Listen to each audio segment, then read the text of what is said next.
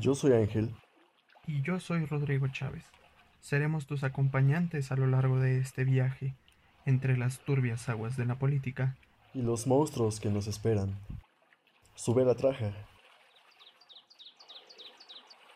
¿Qué tal amigas, amigos, amigues de Revista Columnas y de La Taja Polaca? Bienvenidos una semana más a su podcast de política de confianza. Yo soy Rodrigo Chávez y esta semana estoy en compañía de Jorge Ruiz Bispocri. Él es eh, egresado de Relaciones Exteriores, es un internacionalista de Colima. ¿Cómo estás, Jorge? Muy bien, Rodrigo, ¿cómo estás tú? Muy, muy bien. Estamos eh, listos para hablar sobre el informe del segundo año de, de, actividades gubernamentales de Andrés Manuel López Obrador.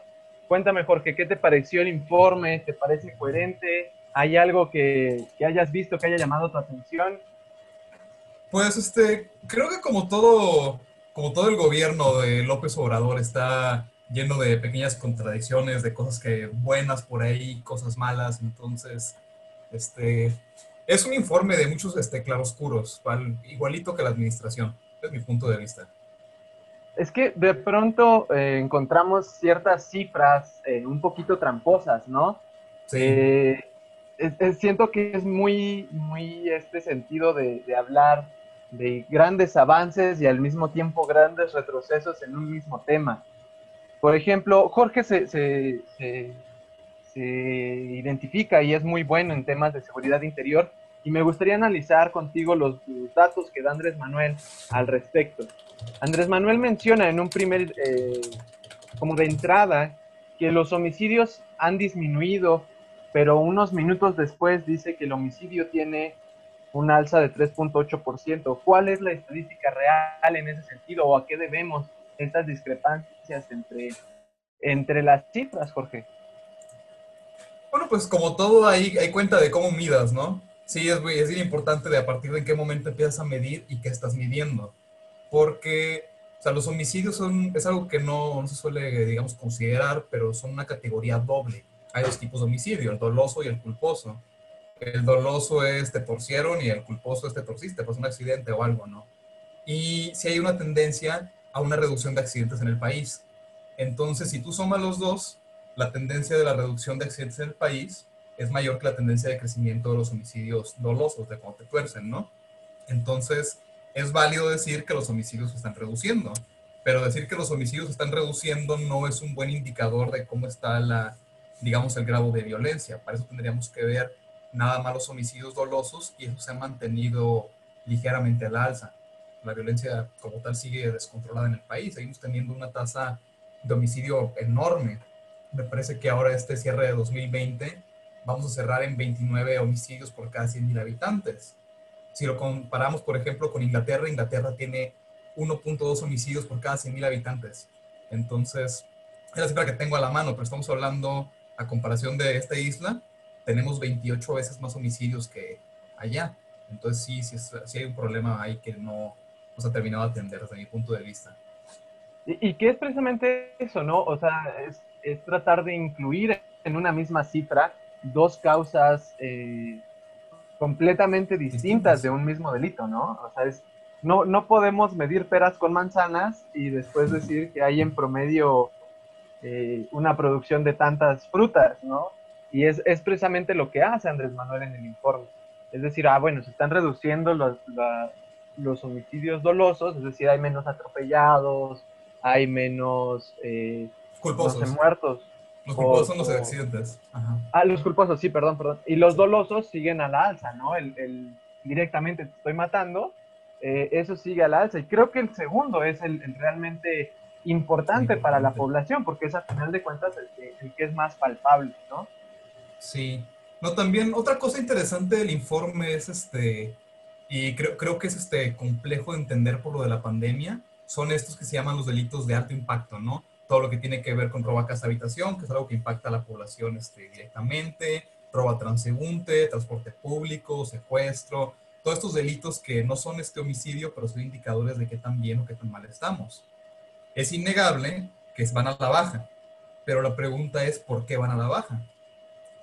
Sí, exacto, porque Andrés Manuel en, en, el discurso hace mucho énfasis en esto, ¿no? Estos, precisamente los, los delitos que acabas de enumerar, van a la baja, y una baja considerable. Por ejemplo, el, el robo en transporte tiene menos 42%, lo cual es una cifra que si analizamos a lo largo del tiempo es pues completamente irreal para los niveles que se han manejado en, en distintos. Y es importante también visualizar lo que dices, ¿no? ¿Por qué hay menos robo transporte? Pues porque hay menos gente en transporte público debido a, a las medidas de protección. Esa es una alternativa. Otra que también es factible y que vale mucho la pena considerar es también hasta qué punto está alterando la pandemia el cómo nos comportamos frente a, por ejemplo, las denuncias, ¿no? Antes, este, denunciar es una cosa bien complicada, ir a los fiscales es una cosa terrible. Es si, alguien ha tenido la oportunidad, sabe, tratan lo tardado que es, este sentimiento constante de que no te van a resolver nada. Y a esto agrega la pandemia. Entonces, puede que incluso la reducción no sea tan grave, pero más bien lo que tenemos es que la gente no está yendo a denunciar, se está ampliando esta cifra no me gusta llamar la cifra negra, me parece que tiene connotaciones racistas, más bien como esta cifra desconocida, esta cifra, ajá, la cifra oculta del delito. Sí, que es, que es precisamente un, un, punto importante en ese sentido, ¿no? Vemos muchas veces estos informes eh, de gobierno decir, ay, los delitos se están reduciendo, porque en los números, los delitos, eh, eh, al menos en el sistema jurídico mexicano, el delito que no se denuncia no existe. Pero eso no implica que la, que la sociedad esté viviendo ese tipo de delitos. Entonces también tenemos que ser un poquito críticos hacia ese sentido. Y más que nada porque los números que se nos presentan son demasiado altos para ser reales. El robo de vehículos tiene una disminución de 35%. Entonces no es, no es que Andrés Manuel haya encontrado la cura mágica a los males, a los delitos de alto impacto. Es más bien eh, qué está pasando a nivel jurídico, ¿no? ¿Por qué no se denuncia? O si de verdad estamos obteniendo estas cifras, ¿cómo es que obtenemos estas cifras sin, unas, sin medidas tan puntuales en, en esos sentidos? También, otra cosa, es, esto es este, una opinión personal, pero a mí algo que me impresiona la parte de seguridad del informe es en las cosas que se concentran, porque, o sea, de qué cosas mencionas y qué cosas no mencionas. Y los tres grandes este, rubros fueron, este, digamos, violencia común, delincuencia organizada y Guardia Nacional. Y creo que esos son los temas este, relativamente débiles de lo que se ha logrado en la administración, porque como tal, si, o sea, si comparamos las cifras de VIP, todo lo que tiene que ver con victimización, la gente no se siente más segura. La delincuencia organizada ahorita hay estados tipo Guanajuato, Michoacán, Guerrero, en los que los problemas ya están, están salidos de control están parecidos a lo que se vivió en 2015, cuando la expresión de poderes de Michoacán. Y la Guardia Nacional no me parece un cuerpo este, particularmente interesante. Digo, me parece que habla de la militarización del país. Entonces, seleccionar esas tres cosas y dejar fuera, por ejemplo, lo que se está haciendo en el Centro Nacional de Información, que están generando, es un centro, este, ahí, está un graduado del College of London, de uno de los programas de seguridad este, más importantes del mundo, y traen una idea de generar mejor información para crear políticas de, públicas este, con mejores, basadas en evidencia y con mejores datos. Entonces, hace dos, tres meses vi que ellos estaban promocionando su trabajo, estaban generando un sistema para poder detectar mejor los delitos. O sea, todo esto es, digamos, están los delitos en la cifra oculta y lo que se denuncia. Y ellos querían ampliar el número de delitos que se conocen. Es un trabajo muy interesante y a esto le están sumando aparte capacitación constante a policías, en Nuevo León, en Oaxaca, en, diferentes lados. Entonces es un centro muy activo, es un centro muy técnico y es algo de lo que no se habla. Y sí me parece algo muy interesante porque, pues en cierto modo te habla de las prioridades del gobierno, ¿no? Te dice, ok, les interesa hablar de esto que le preocupa a la gente, de esto que es, digamos, lo más espectacular en cuanto a la violencia, lo más espectacular, lo más identificable, lo más como con marca. Pero esas cosas que son como de carácter más técnico, más de nerd, más de, son cosas que van a construir en el largo plazo, no se les presume, no se les está diciendo también es importante, no se les está construyendo como esta identidad.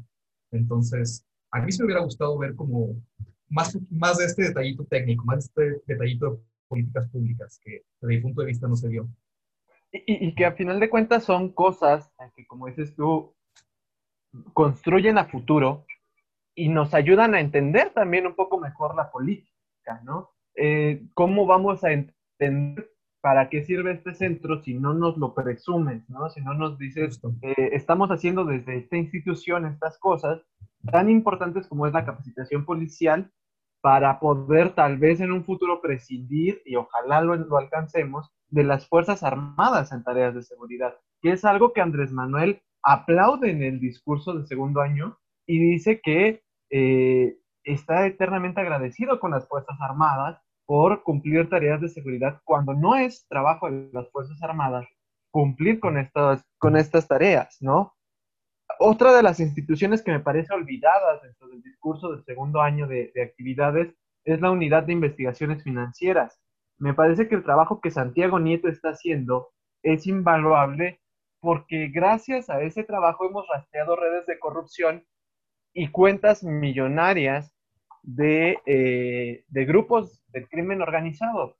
Y no se habla de, de la unidad de, de investigación financiera en el discurso. Como dices tú, se prefiere hablar de la Guardia Nacional, que es un cuerpo que a final de cuentas está diseñado como respuesta frontal, un poco al estilo de, la guerra contra el narcotráfico, y estamos olvidando entonces esta parte técnica, esta parte logística que marca de verdad una diferencia entre, entre las apuestas de, de la política de seguridad, ¿no?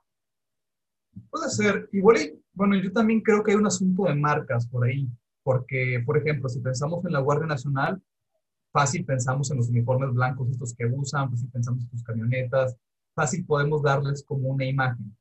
Pero si hablamos, por ejemplo, de la unidad de inteligencia financiera, si no ubicas a Santiago Nieto, si no sabes este, cómo es físicamente, está muy difícil darles como, un, como una forma, como un uniforme, como una marca.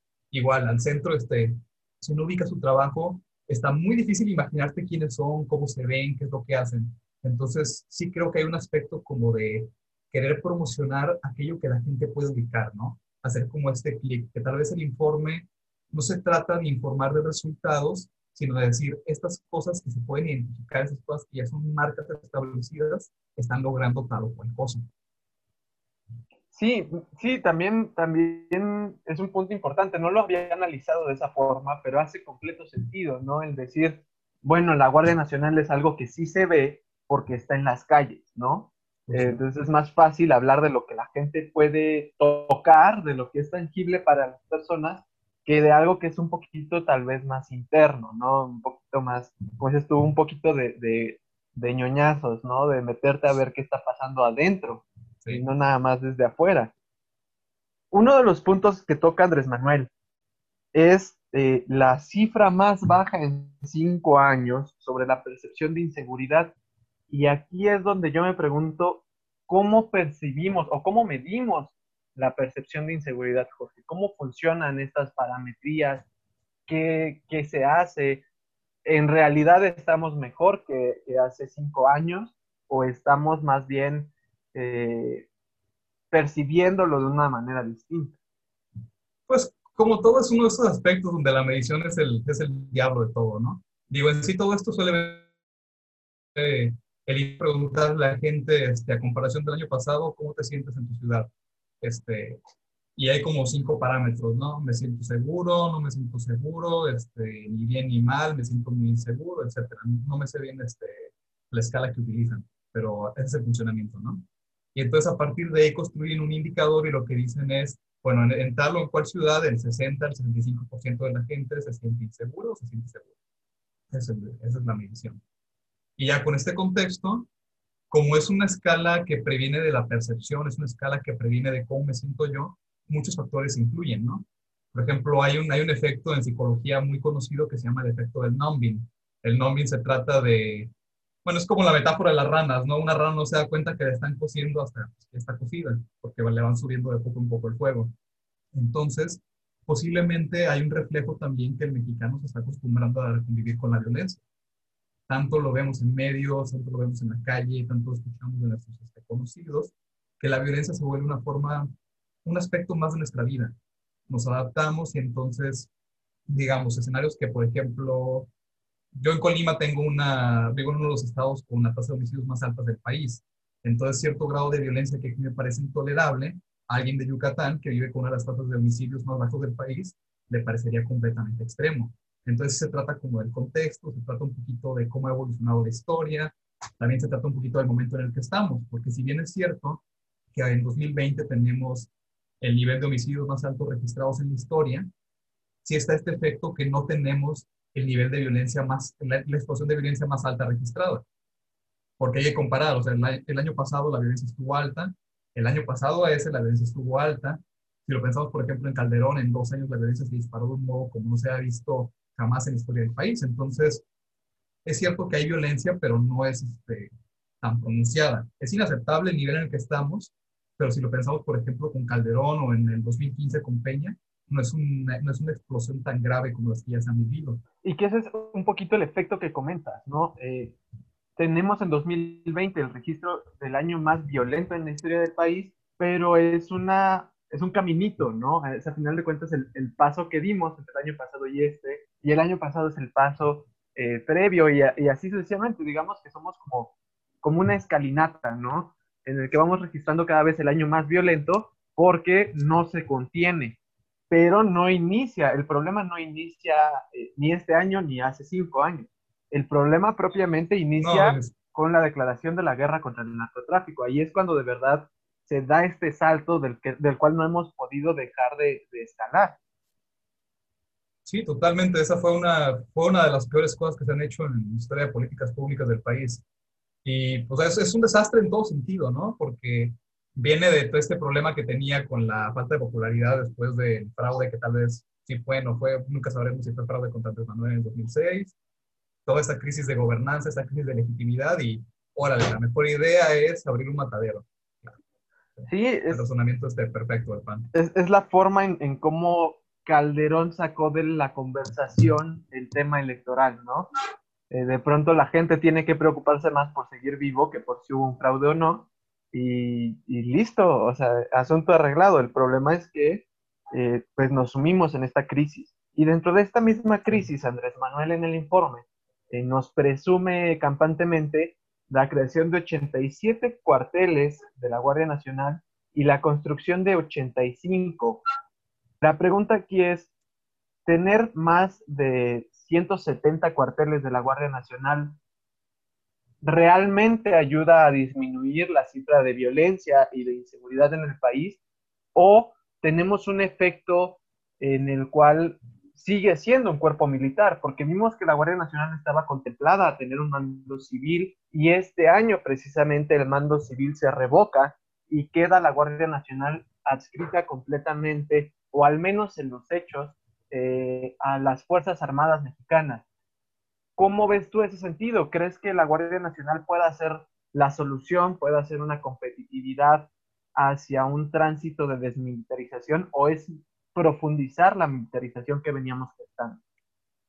Yo creo que es profundizar la militarización y aparte es ofrecer una solución que no es la adecuada, porque digo, ya, ya estuvo este, demostrado desde la intervención de, de, con la época de Calderón, los militares no mejoran la situación. De hecho, hay estudios, hay uno de Fernando Escalante muy interesante, en el que demuestran que de cuatro o seis meses después de una intervención de militares en cualquier municipio, se incrementa la violencia en el municipio de manera exponencial. Entonces, para mí por ahí no va. Creo que la Guardia Nacional también adolece de decirnos cómo es que va a cambiar las cosas. O sea, sí nos dicen, vamos a poner cuarteles, vamos a mandar este, pues, guardias nacionales, soldados, policías, no, sé exactamente qué es lo que sean los miembros de la Guardia Nacional, ¿no? Pero nos dicen, vamos a mandarlos, vamos a hacer, pero no nos dicen cómo es que esto va a lograr el cambio. Entonces, sí creo que falta como esta idea de una teoría del cambio, esta idea de al menos una lógica causal, ¿no? Que nos diga qué es lo que le da sentido a mandar a estas personas a tal lugar para lograr un cambio. Y para mí no es una solución porque se está abandonando el problema central, que son las policías a nivel estatal. Todo tiene que ver aquí con la impunidad. Todo tiene que ver con que los ministerios públicos no investigan, las policías no investigan, no se resuelven delitos. entonces la Guardia Nacional es un modo de decir, estamos haciendo algo. Y el problema central, que es la impunidad, el problema central, que son las policías que no están este, resolviendo este, delitos, las fiscalías que no están resolviendo delitos, no se trata. Entonces, es como el jueguito este de la bolita en los tres pasitos, ¿no? Nos, se está desviando la atención del problema central. Sí, y que precisamente comentas tú la, teoría del cambio al respecto de, la, de, la, Guardia Nacional. me parece que uno de los mayores problemas es que la Guardia Nacional eh, mm, se nos quiere vender como una solución definitiva y es más, más bien, o desde mi punto de vista, un blanqueamiento hacia los cuerpos armados, ¿no? De pronto Andrés Manuel se encuentra con que el ejército y la marina eh, han cometido actos atroces, violadores de derechos humanos a lo largo de todo el territorio nacional y hay lugares en los que ya no es tolerable la presencia del ejército y la marina. Entonces, ¿qué hacemos? Creamos un cuerpo nuevo al que se le pueda dar el beneficio de la duda porque es una nueva institución, pero no cambiamos los errores de, fondo. Y creo que eso está pasando con la Guardia Nacional. Andrés Manuel comenta en el, en el informe que la Guardia Nacional respeta derechos humanos. La pregunta aquí es qué tanto puede una institución respetar los derechos humanos cuando porta armas largas y está diseñada para dar una respuesta frontal, igual que el ejército e igual que la marina, a grupos de la delincuencia organizada. ¿Qué tanto es real este respeto a los derechos humanos? ¿Qué tanto es real este, esta nueva visión, entre comillas, acerca de, de una nueva estrategia de seguridad encabezada por la Guardia Nacional? Pues para mí el problema central que tiene este, este cuerpo y por qué yo creo que no son tan diferentes del ejército o de la, de la otra Policía Federal, es que no hay capacidad de ver qué pasa al interior de, ello, de ella. Digo, para esto hay que volver un poquito a la Policía Federal y en el caso de Atenco, del, sí, bueno, hubo un caso paradigmático en el 2005. Me parece, me parece que fue este el caso de Atenco. Entonces, la Policía Federal ya estaba formada y aquí lo que se habla es, después de años y años de de lucha y de litigio en la Comisión Interamericana de Derechos Humanos, se le ordena a México crear una, digamos, un cuerpo de supervisión de la Policía Federal. Entonces, esto era la clave, ¿no? Puedes tener un cuerpo, puedes decir que le das este, cursos de derechos humanos, que tienes un ombudsman, un ombudsman interno y todo, pero si no tienes vigilancia externa de clientes, si no tienes capacidad de que ellos puedan estar observando cómo se está utilizando la fuerza, esto no existe. Entonces, es, digamos, es puro papel, es pura propaganda, no, no es algo que se pueda materializar. Y creo que la Guardia Nacional adolece de este problema. Así está, está muy padre que les den cursos de derechos humanos, está muy padre que sea como principio y fundamental de lo que es su actuación, pero si no hay un mecanismo para estar vigilando que sea externo, que sea independiente al cuerpo, si este mecanismo no existe, no hay manera de poder certificar que la Guardia Nacional efectivamente respeta derechos humanos. Creo que ahí hay una oportunidad y creo que ahí es una oportunidad es increíble para que este gobierno se distinga de los gobiernos anteriores.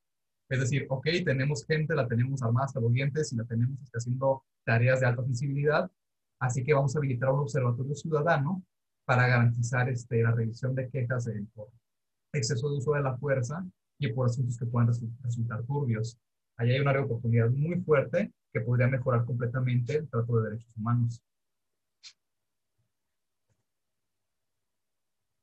Andrés Manuel tiene esta percepción de que las Fuerzas Armadas han sido eh, leales al país y han prestado servicios, desde la Guardia Nacional hasta las instituciones más viejas, ¿no?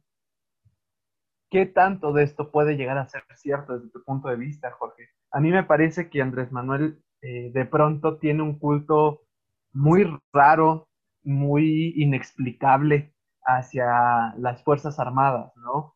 lo vimos previo a su llegada a, la presidencia, tener un discurso muy claro sobre el, ejército al cuartel, eh, sobre eliminar estas fuerzas eh, armadas de, la vida pública, al menos en, lo muy público, que es en la vida común de los ciudadanos.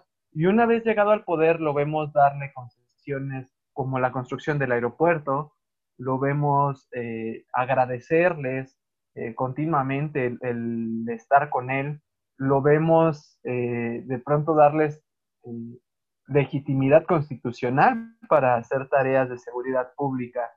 ¿Qué tanto es sano que un, gobierno civil esté tan agradecido y tan profundamente ligado a las Fuerzas Armadas?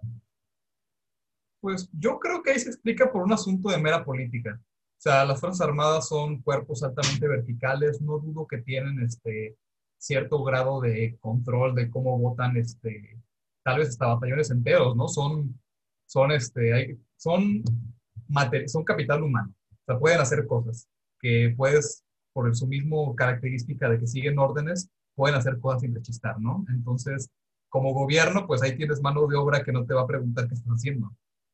Son este, mecanismos para estar canalizando recursos muy poco fiscalizados.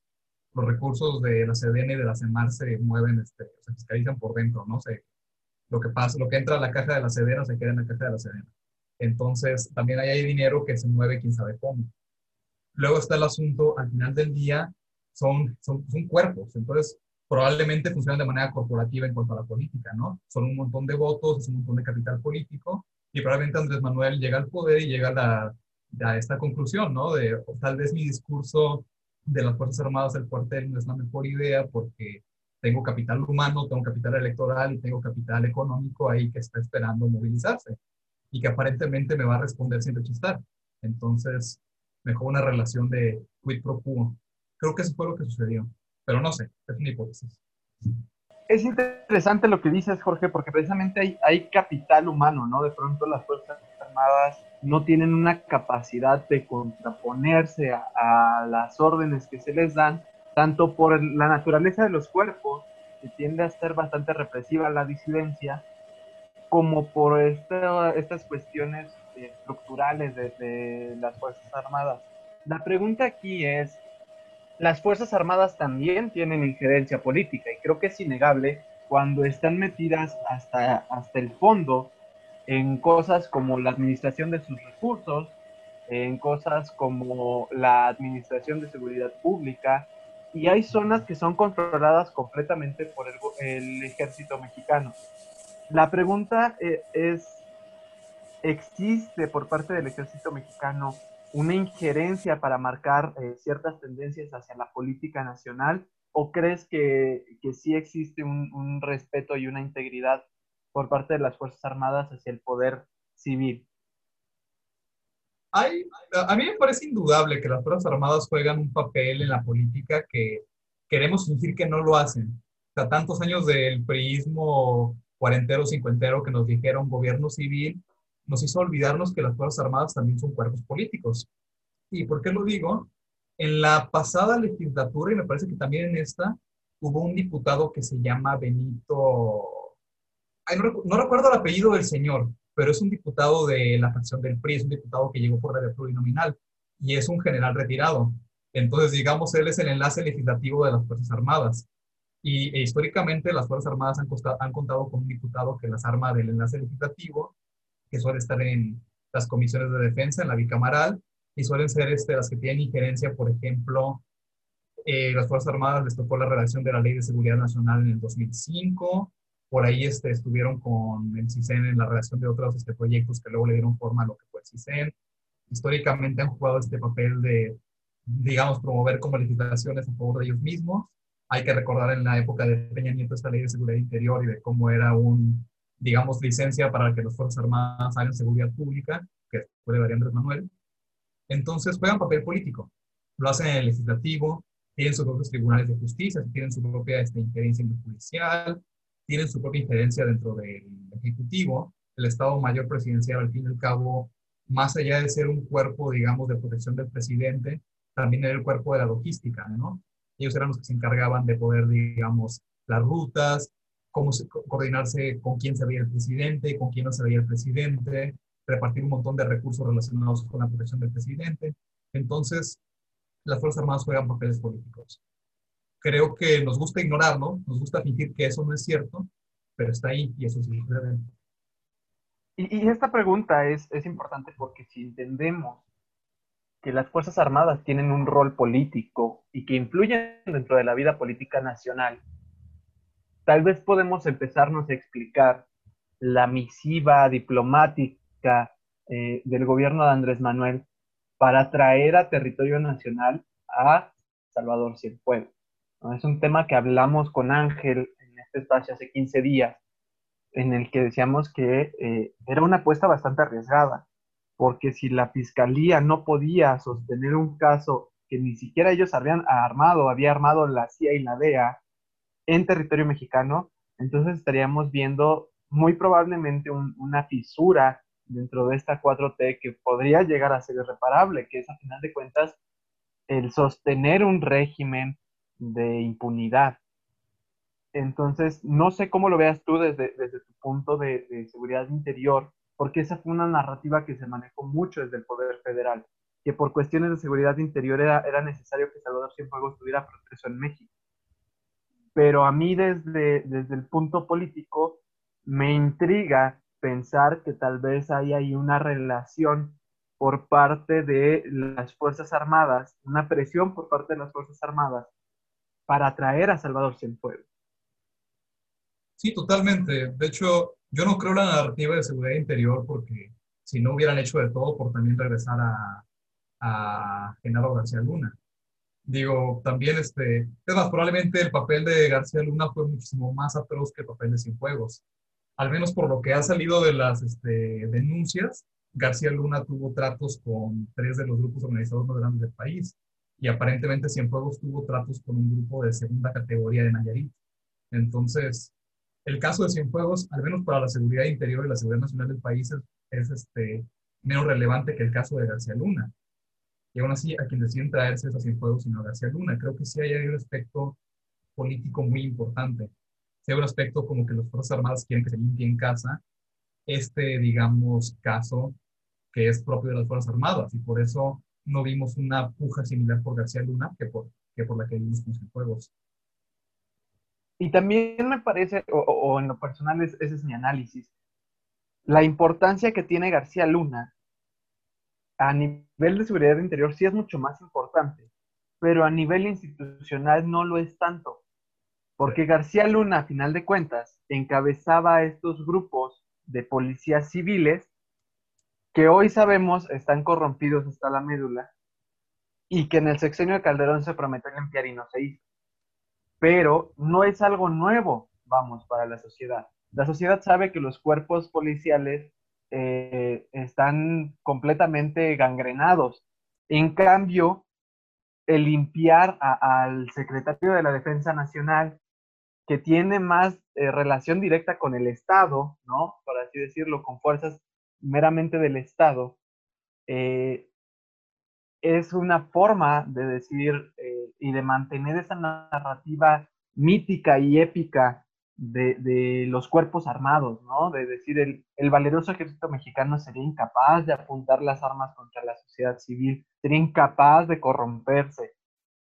Y me parece que, que desde ese sentido, es más relevante Salvador Cienfuegos porque te ayuda a limpiar más la imagen de una institución que, seamos honestos, desde, desde el andar a pie se concibe como corrupta, como asesina, como violadora de derechos humanos, pero que es una narrativa que conviene mantener la pureza de las Fuerzas Armadas. Sí, totalmente, digo, coincido contigo, y a eso hay que agregarle también que digo, dejar que Cienfuegos este, afronte el proceso en Estados Unidos y no en México, es darle un balazo al pie de tu, a las, es destruir las columnas de tu proyecto central, ¿no? La Guardia Nacional es una apuesta militarizada, las Fuerzas Armadas han sido la apuesta del gobierno, entonces dejar que García Luna, digo, dejar que Cienfuegos esté allá si era, si era un, este, un cabo suelto muy grande para, los, para el gobierno actual, ¿no?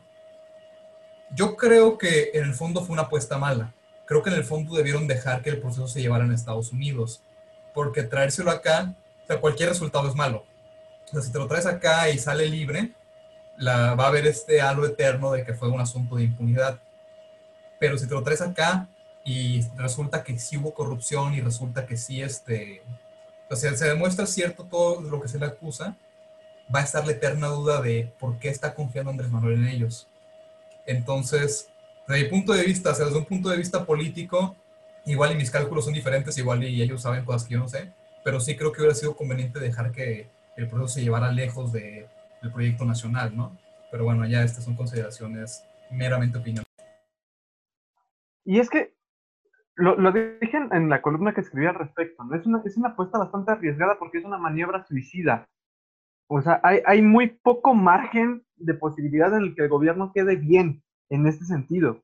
Precisamente por lo que dices, porque si yo veo o, si estamos especulando sobre una presión de las Fuerzas Armadas, y efectivamente lo encarcelas en México y el proceso falla en contra de Salvador Cienfuegos, las Fuerzas Armadas van a presionar.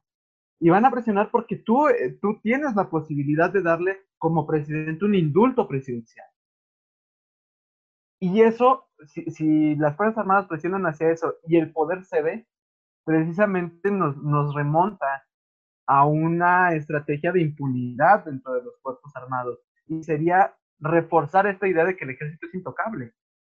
Entonces, ¿qué tanto te convenía eso y no, por ejemplo, si querías tenerlo preso en México, dejar que el proceso se llevara en Estados Unidos y posteriormente pedir una extradición y poder lavarte las manos frente a todos diciendo, el, el Poder Federal no lo investigó, se le, se le dictó sentencia en Estados Unidos, nosotros no hicimos nada en contra de las Fuerzas Armadas, pero tampoco podemos contravenir algo que ya se probó. Y, y por la parte pública decir, encarcelamos a un alto mando militar y quedar bien parado en ese sentido. Me parece que había más posibilidad, más ruta de acción por esa vía que el traértelo y tratar de montar aquí un caso. Porque sí, o sea, a final de cuentas la pregunta de por qué Andrés Manuel confía en los militares se agrava derivado del caso de Cienfuegos, ¿no? Si Estados Unidos, la CIA y la DEA dicen, tenemos pruebas de que Salvador Cienfuegos tuvo nexos con el narcotráfico, hace que se profundice en nuestras ideas. Entonces, ¿por qué le estamos dando el presupuesto más grande de la historia de las Fuerzas Armadas en 2020 con un gobierno que supuestamente no tendría que tener tanta relación con las Fuerzas Armadas. Totalmente. Creo que sí se metieron en, en, una encrucijada terrible y digo, este, pues también tomando con pinzas lo que sea que puedan haber encontrado los gringos sobre Cienfuegos, sí, sí creo que es una, es una apuesta política suicida y creo que en el fondo fue tratar de salvar cara del proyecto, del pilar central del proyecto de la 4T, porque al final del día sí es un proyecto que está muy militarizado. Entonces, este, creo que fue por ahí todo. Fue la consideración de qué vale más, este, que el pobre señor, si es inocente, este, tenga que cargar toda la vida con el estigma de que fue un asunto de impunidad y si es culpable, pues bueno, que lo metamos en una prisión mexicana o salvar cara del proyecto. Creo que sí le midieron más a ese, a ese, este, a ese, por ese lado, ¿no?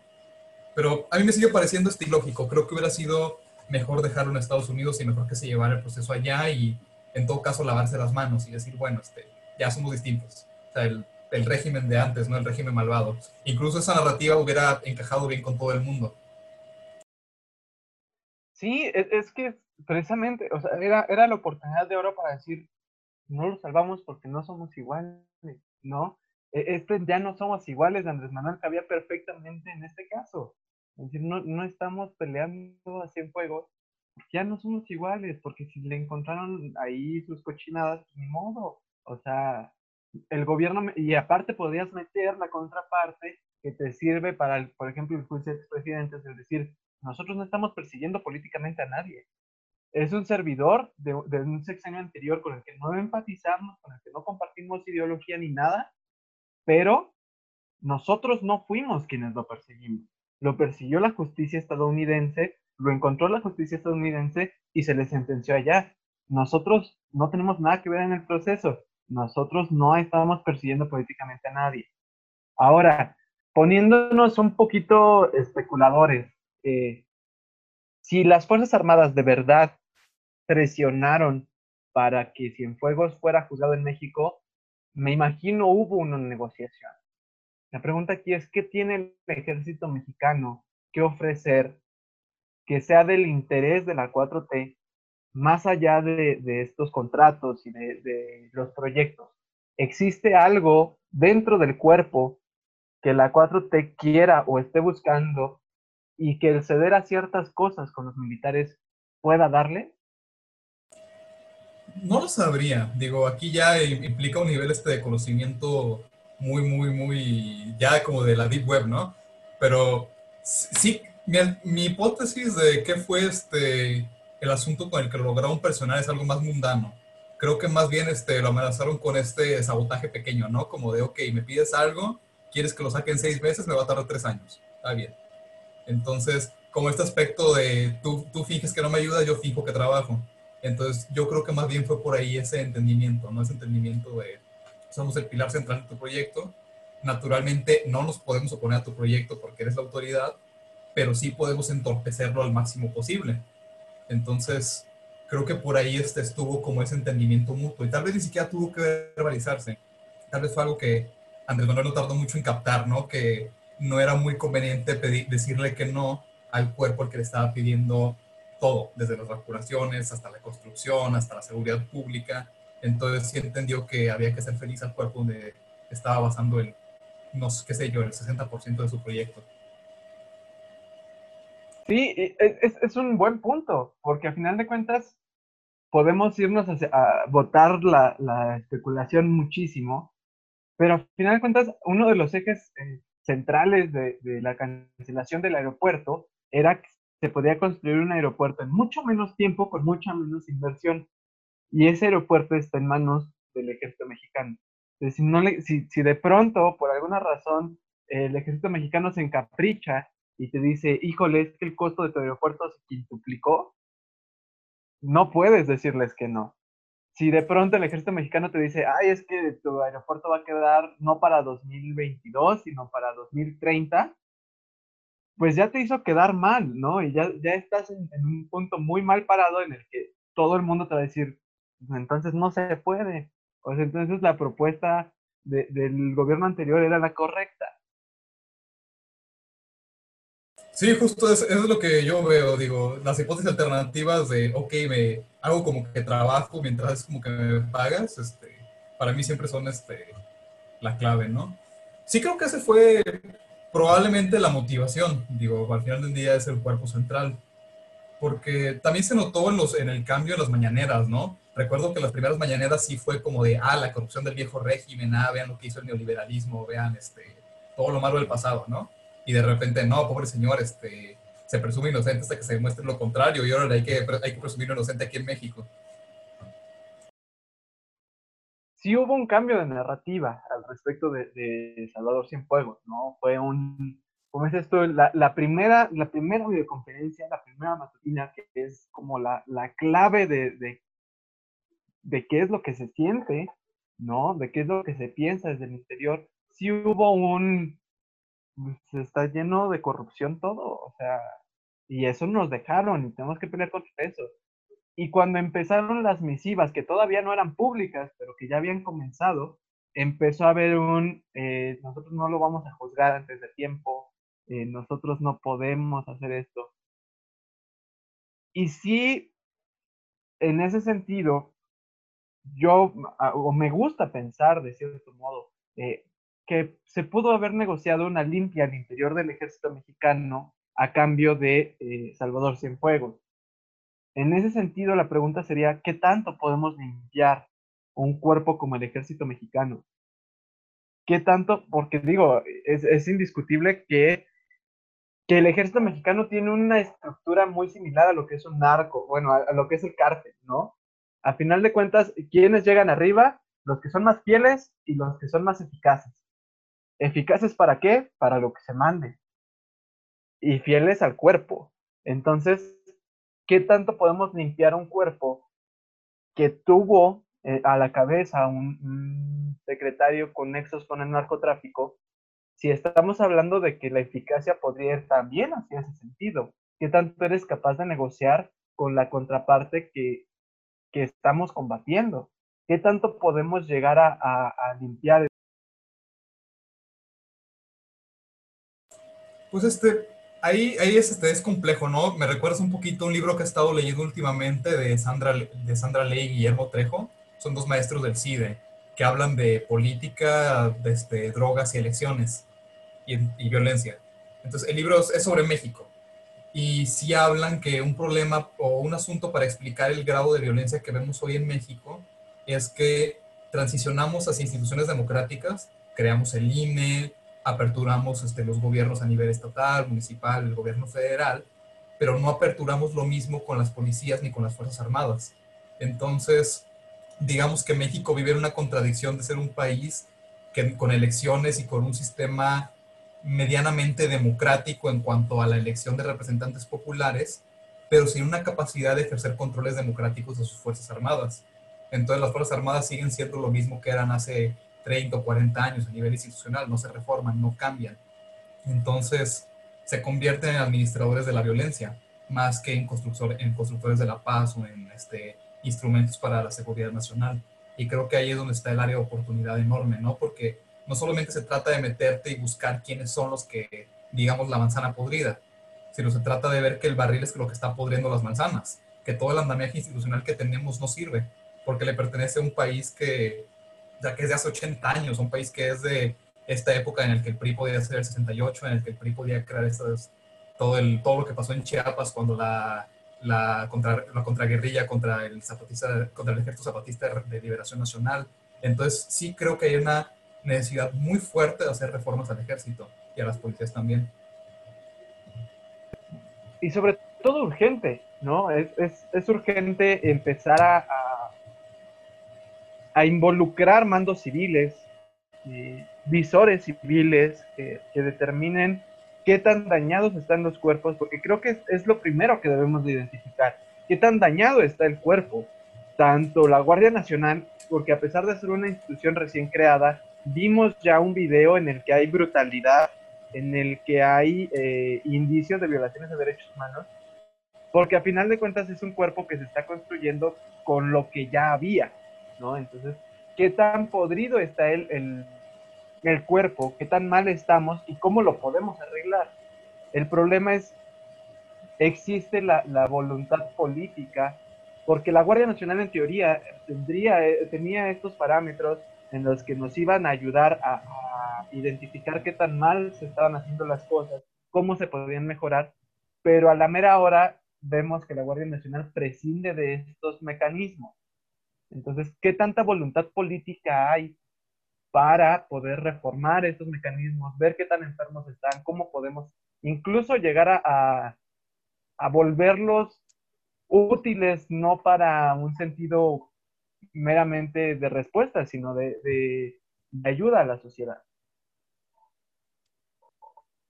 Yo, sí, no, yo no veo esta voluntad política, al menos este, yo no la veo en este momento de, de lo que podríamos llamar el gobierno de Andrés Manuel, de la 4T. Igual a futuro tal vez sí lo haya, pero no lo veo por lo mismo que no creo que te le quieras poner el brinco, no, quiero que quiera, no creo que quieras este, utilizar mecanismos que implican debilitar a uno de los pilares de tu proyecto. Entonces, yo por eso este, no lo veo. Creo que en general tampoco es un aspecto muy atractivo para los políticos, porque, como decíamos, las Fuerzas Armadas son capital humano, capital político y capital económico. Entonces, no está en el, el ideal y en el imaginario popular que las Fuerzas Armadas tienen que cambiar. A la gente le gustan como están. Entonces, ¿para qué te metes en una pelea bizantina, en una pelea en que vas a enfrentarte contra dinero, contra personal y contra política? que además no te va a retribuir en el aspecto electoral. Creo que como tal este, no hay incentivos para hacerlo, ya viéndolo como desde el gobierno Andrés Manuel o desde un político de oposición. ¿Para qué te metes algo que no es electoralmente rentable? Sí, sí, es, es, precisamente una de estas complejidades, ¿no? son esos temas que son necesarios, pero que no se pueden tocar porque incomodan, ¿no? A final de cuentas, si, si la oposición tuviera el valor de decir, las Fuerzas Armadas necesitan un cambio y con Andrés Manuel no lo van a tener, pues sería contradecir todo un discurso y todo un, mito y todo un rito que se ha construido alrededor de, de, las armas en México, ¿no? Y está peligroso porque entonces, ¿qué nos queda? O sea, ¿cómo, cómo lo afrontamos? ¿Cómo, ¿Cómo mejoramos estos cuerpos?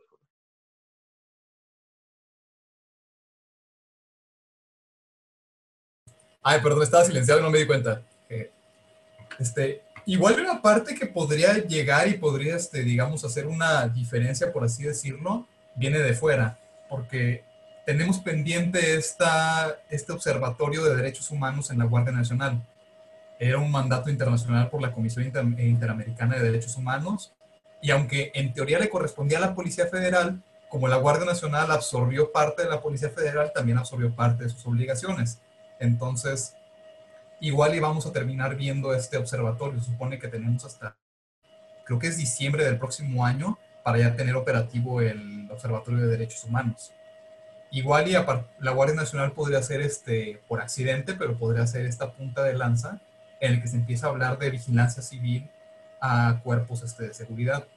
Y tal vez, si se implementa ahí, es una posibilidad, ¿no? Podría empezar a brincar hacia otros lados. Y eventualmente alguien podría decir, bueno, ya los tenemos en la Guardia Nacional, ya lo tenemos en las policías, ¿por qué no lo tenemos en el ejército? ¿Por qué no en la Marina? Pero es una apuesta a, largo plazo, al menos en un año, ¿no? Eh, para lo que empieza a funcionar.